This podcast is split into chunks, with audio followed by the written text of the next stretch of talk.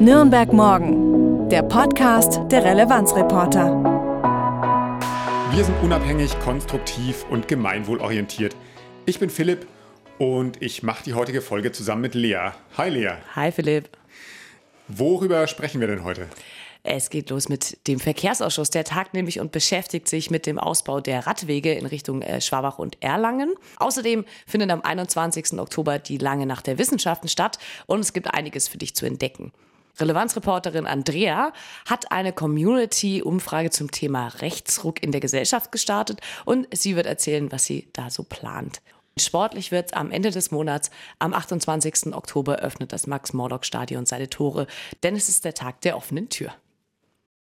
Am 19. Oktober, am kommenden Donnerstag, da geht es im Verkehrsausschuss vor allem um das Thema Fahrräder und äh, Radwege.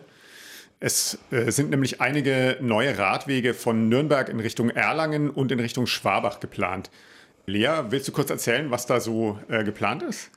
Es soll darüber abgestimmt werden, ob in verschiedenen Bereichen in Nürnberg, äh, zum Beispiel im Nürnberger Norden Richtung Erlangen, breitere Fahrradstreifen angelegt werden sollen.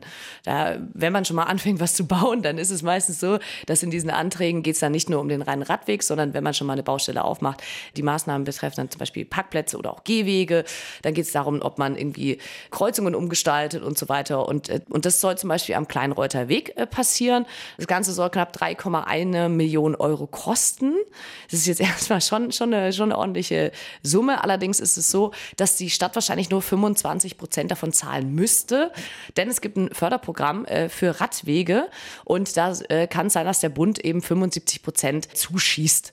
Das ist quasi Nürnberger Norden Richtung Erlangen. Auch in Richtung Schwabach soll an den Radwegen gearbeitet werden, an der, an der Turnerheimstraße. Da geht es um die Unterführung zum Schweinauer Buck und außerdem die Kreuzung Turnerheimer Straße, Ecke Daimlerstraße. Da soll dann auch die Fahrbahndecke erneuert werden. Außerdem soll da so ein bisschen schöne Grünpflanzen und so hinkommen. Das heißt, äh, da soll auf jeden Fall einiges gebaut werden für die FahrradfahrerInnen bei uns in der Stadt. Okay, und dann hat, glaube ich, die ÖDP noch Anträge gestellt zum Thema Radwege. Um was geht's denn da? Das ist tatsächlich super spannend, weil ähm, da, da, hätte ich nie drüber nachgedacht, aber äh, die äh, sagen, wie wäre es denn mit Radwegen auf Stelzen?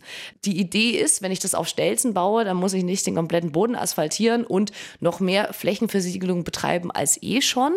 Und außerdem hätte es natürlich den Vorteil, wenn ich an der Straße fahre, wo nur ein bestimmter Bereich für den Radweg quasi angemalt ist. Du kennst ja diese roten Fahrstreifen ne, auf der Straße. Durch diese Stelzen wäre das nochmal abgekoppelt vom Autoverkehr. Das heißt, es wäre wahrscheinlich auch nicht ganz so gefährlich. Darüber soll abgestimmt werden, ob das eine Option ist, wenn man eh schon die Radwege neu macht. Im Stadtbereich wollen sie außerdem noch was erreichen, dass nämlich auf dem Altstadtring eine Fahrspur gesperrt wird zwischen Mai und September. Und diese Spur soll dann an einem festen Sonntag im Monat für Radlerinnen freigegeben werden. Das finde ich eine ganz spannende Idee. Ja, zwischen Mai und September wahrscheinlich deswegen, weil das so die Radfahr-Hauptsaison ist. Ja, im Winter, also ich weiß nicht, wie es bei dir geht. Im Winter ähm, fällt es mir immer ein bisschen schwerer, aufs ja. Fahrrad zu steigen als im ja, Sommer. Und im ja, mir auch. Äh, fährst du selber eigentlich gerne Fahrrad? Ja, super gerne. Das Einzige, was ich, also vor allem, äh, ich wohne in Erlangen, im Erlanger Bereich fahre ich super gerne mit dem Fahrrad. Ich kenne auch so Verrückte, die fahren entweder von Erlangen nach Nürnberg oder von Nürnberg nach Erlangen mit dem Fahrrad. Also für die wäre diese Radwege perfekt. Mir ist das ehrlich gesagt ein bisschen zu weit. So immer so eine Stunde radeln, weiß ich nicht, wenn ich irgendwo hin muss. So zum Vergnügen, super schön. Aber äh, eine Stunde, um von A nach B zu kommen, das finde ich schon krass. Ja, und dann kommt man wahrscheinlich auch ganz verschwitzt irgendwo an und das will man ja auch nicht unbedingt immer haben. Die Sache, ja. Wie ja. ist es bei dir mit Fahrradfahren? Merkst du das, dass es manchmal auch, je nachdem, wo man fährt, ein äh, bisschen gefährlicher ist, wenn man auf dem Fahrrad unterwegs ist? Ja, ja, auf jeden Fall. Also gut ausgebaute Radwege sind da auf jeden Fall ein Sicherheitsfaktor. Also ich selber wohne ja nicht in Nürnberg, ich wohne in Bamberg und da ja, gibt es auch nicht überall so gute Fahrradwege, aber da, wo es einen gescheiten Fahrradweg gibt, fühle ich mich auf jeden Fall wohler. Aber so ganz lange Strecken fahre ich jetzt meistens auch nicht mit dem Fahrrad, wenn ich äh, dringend irgendwo hin muss. Was ich aber gerne mache, ist, dass ich im, äh, so in den Sommermonaten zu meinen Eltern, die in Forchheim wohnen, immer gern mit dem Fahrrad fahre. Von Bamberg nach Forchheim mit dem Fahrrad. Das geht immer so am Kanal ja, entlang. Schön. Also wunderschöne Strecke. Und äh, da brauche ich meistens so, je nachdem, anderthalb bis zwei Stunden. Das geht dann halt. Strecke. Ne? Ja. Und da kann man sich auch gemütlich hinsetzen, vielleicht, vielleicht einen Kaffee und einen Kuchen oder so. Da, das, genau, wo man sagt, man fährt so entspannt irgendwo hin. Das mache genau, ich auch. Ja. Genau, und es macht auch nichts, wenn man verschwitzt irgendwo ankommt. Man kann sich dort duschen jederzeit und äh, da ist es dann halt, da ist so eine lange Radfahrt dann sehr schön. Und was der Stadtrat dann in seiner nächsten Sitzung des Verkehrsausschusses beschließt, da sind wir auf jeden Fall mal gespannt, ob sich da im Bereich Radwege in der Region was tut. Dann wird es jetzt bei uns ein bisschen wissenschaftlich. Demnächst ist nämlich in Erlangen, Fürth und Nürnberg wieder die lange Nacht der Wissenschaften. Die gibt es schon seit 2003 alle zwei Jahre kann man dann äh, an verschiedenen Orten in den drei Städten Vorträgen lauschen, Ausstellungen anschauen oder irgendwelche wissenschaftlichen Experimente oder ähm, bei Führungen mitlaufen. Das ist immer eine ganz spannende Sache und da kann man in alle möglichen Wissenschaften so richtig eintauchen. Diesmal ist die lange Nacht der Wissenschaften am kommenden Samstag, dem 21. Oktober von 17 bis 24 Uhr das Programm ist einfach zu vielfältig, als dass wir das jetzt aufzählen könnten. Äh, deswegen haben wir dir einfach das komplette Programm der Lange Nacht der Wissenschaften am kommenden Wochenende in den Show Notes verlinkt. Ich weiß nicht, Lea, gehst du regelmäßig äh, zu der Lange Nacht der Wissenschaften? Ja, tatsächlich. Ich versuche es alle zwei Jahre möglich zu machen. Ich bin aber tatsächlich auch eher so heimelig. Ich bleibe dann meistens in Erlangen und fahre in Erlangen so ein bisschen rum, weil es auch hier genug Sachen gibt, äh, die ich nicht kenne, so die ich noch nicht gesehen habe, wo es Firmen gibt. Was machen die alles? Vor zwei Jahren war ich zum Beispiel äh, im Erlanger Süden bei einer Firma, die macht Hörgeräte. Das war super abgefahren und da konntest du quasi Kopfhörer aufsetzen und da wurde dir so gezeigt, ähm, wie hört eine Person mit dem Hörgerät. Das war super spannend, das auch einfach direkt zu machen und auch einen Hörtest zu machen. Wie gut hört man? Mein Gehör ist zum Glück noch sehr gut. Da war ich so, yes, ähm, doch nicht zu viel auf Konzerten unterwegs gewesen. Genau, und deswegen da schaue ich immer so ein bisschen. Und mein Traum ist, einmal tatsächlich zu, ähm, in die Backstube zu gehen in Tenlohe weil da ist es jedes Jahr immer so voll, dass man eigentlich echt lange dann anstehen muss. Und dann habe ich immer gesagt, okay, dann mache ich lieber was anderes, statt mich in die Schlange zu stellen. Aber vielleicht schaffe ich es irgendwann mal, ähm, in die Backstube zu gucken. Ich weiß nicht, wie es bei dir. Wie gesagt, ich wohne ja außerhalb. Bei mir ist das immer so ein bisschen weit weg. Und ob ich dann am Samstagabend dahin fahre und wie komme ich dann wieder zurück. Deswegen gehe ich ehrlich gesagt nicht jedes Mal hin. Aber es ist auf jeden Fall eine super spannende Sache. Und äh, diesmal überlege ich mir schon hinzugehen. Also mich interessiert gerade so das Thema Energiewende und, und Klimaschutz. Das finde ich zum Beispiel sehr ja, spannend. Also zum Beispiel gibt es ja äh, bei der Lange Nacht der Wissenschaften einige Veranstaltungen zum Thema Erzeugung von Wasserstoff als Energieträger, mhm. als Energiespeicher. Zum Beispiel gibt es da in der TechFAC auf dem Südgelände in Erlangen ein Experiment, das man sich anschauen kann. Äh, das heißt photokatalytische Wasserspaltung für grüne H2, also Wasserstofferzeugung.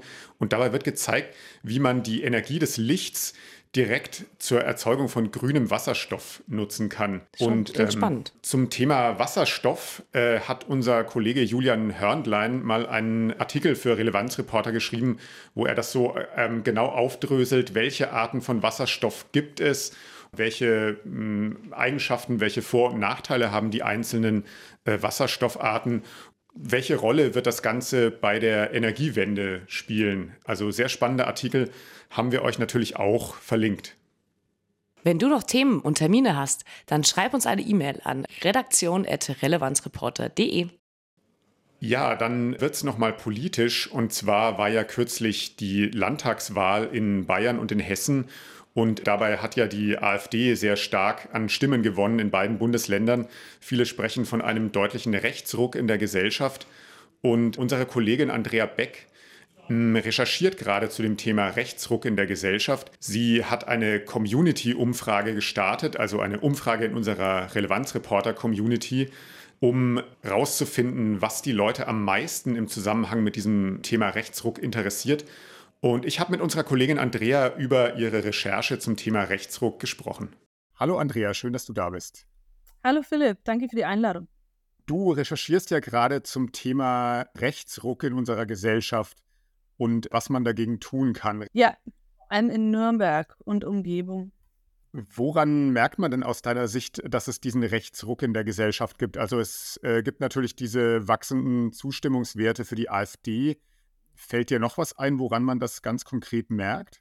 Ja, die, die Landtagswahlen in Bayern sind jetzt, wenn wir bei der AfD bleiben, ein deutlicher Indikator für diesen Rechtsruck, weil die Zahlen haben tatsächlich den Bayern-Wahltrend noch übertroffen an ihrer Deutlichkeit und gelten für ja, so viele Kommunen jetzt in Bayern, auch zum Beispiel in Nürnberg, dass es diesen Rechtsruck belegt, weil jeder, der die AfD wählt, kennt den Parteihintergrund und die Äußerungen wie von Björn Höcke über die feindlichen Migranten und Co.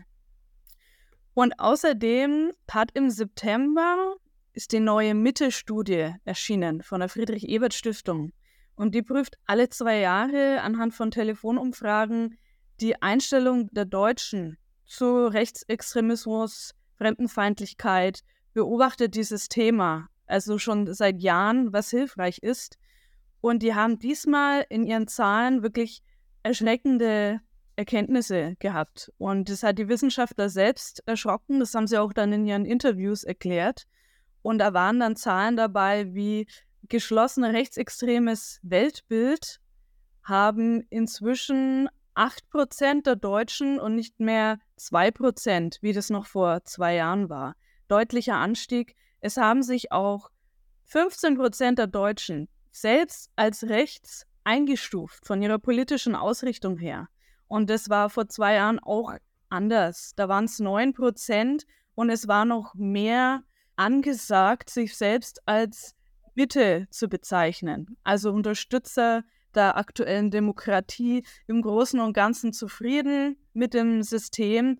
Und wenn man jetzt sagt, äh, man ist rechts, dann steht man da nicht mehr alleine da. Ne? Also die Wissenschaftler der Mitte-Studie haben gesagt, man muss das jetzt nicht mehr unter vorgehaltener Hand sagen inzwischen, sondern es macht jetzt nichts mehr fürs persönliche Bild, wenn man sich selbst politisch rechts einordnet. Und wir haben gesagt, das ist eine Veränderung gewesen, eine deutliche.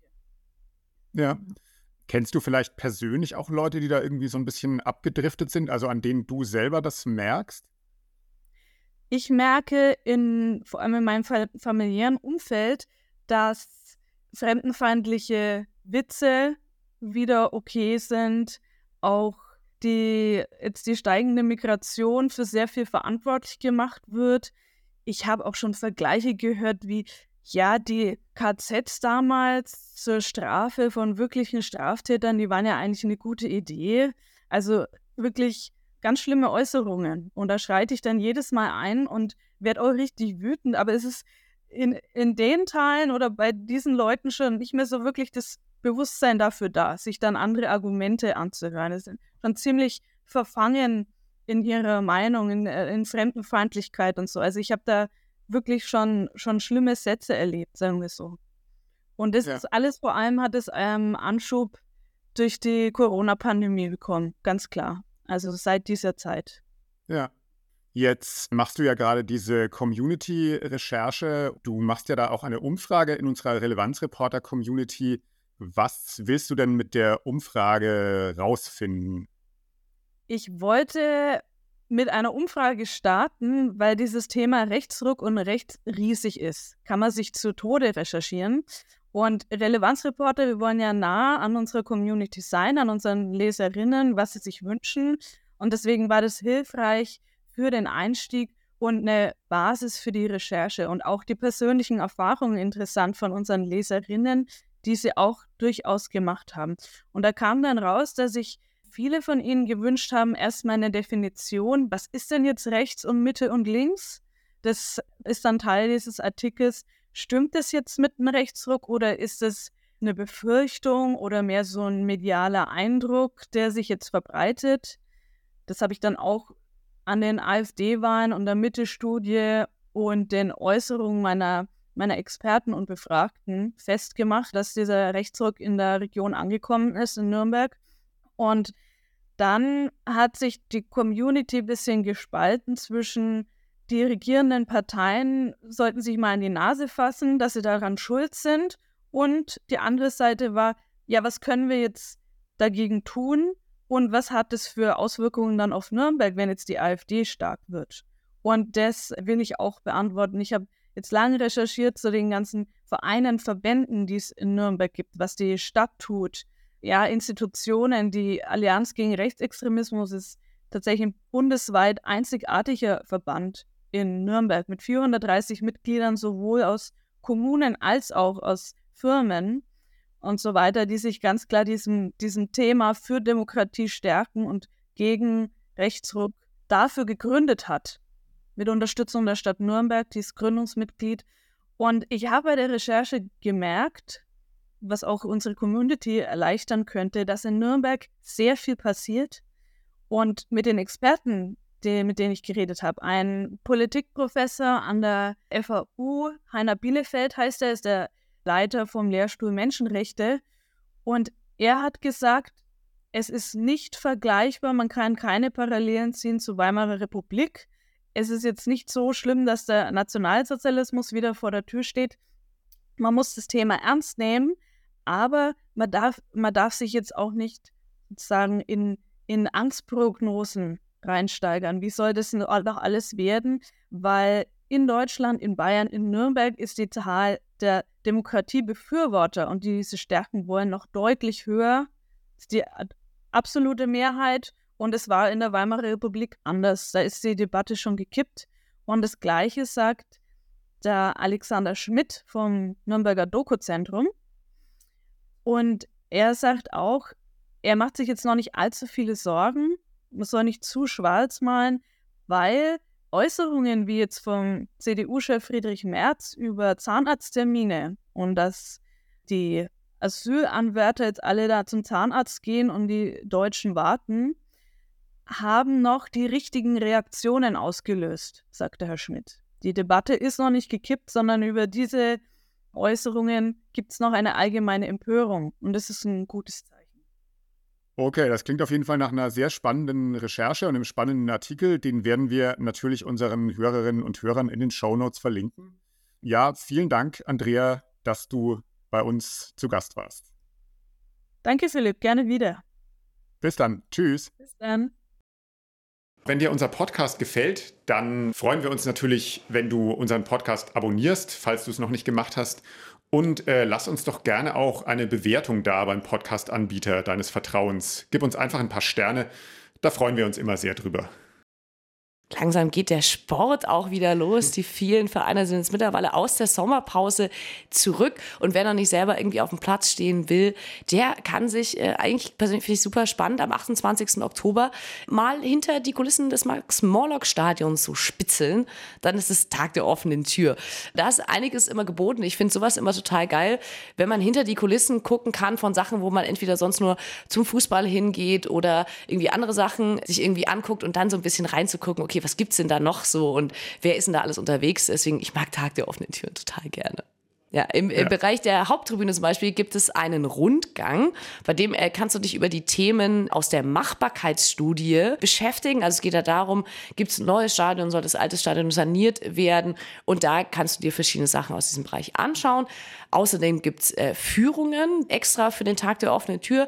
Die sind auch billiger als die sonstigen Führungen, aber da musst du dich vorher anmelden. Am besten informierst du dich online. Den Link findest du natürlich auch in den Show Notes.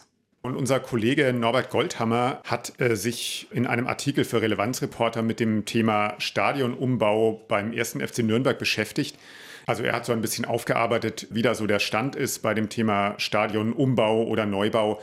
Den Link zum Artikel haben wir dir natürlich auch in die Show Notes gepackt. Die nächsten zwei Wochen ist auf jeden Fall einiges los in und um Nürnberg und vielleicht sehen wir uns ja an der Lange Nacht der Wissenschaften oder dem Tag der offenen Tür. Und ansonsten hören wir uns in zwei Wochen wieder bei Nürnberg Morgen, dem Podcast der Relevanzreporter. Ciao. Bis dann, ciao. Nürnberg Morgen, der Themenausblick der Relevanzreporter.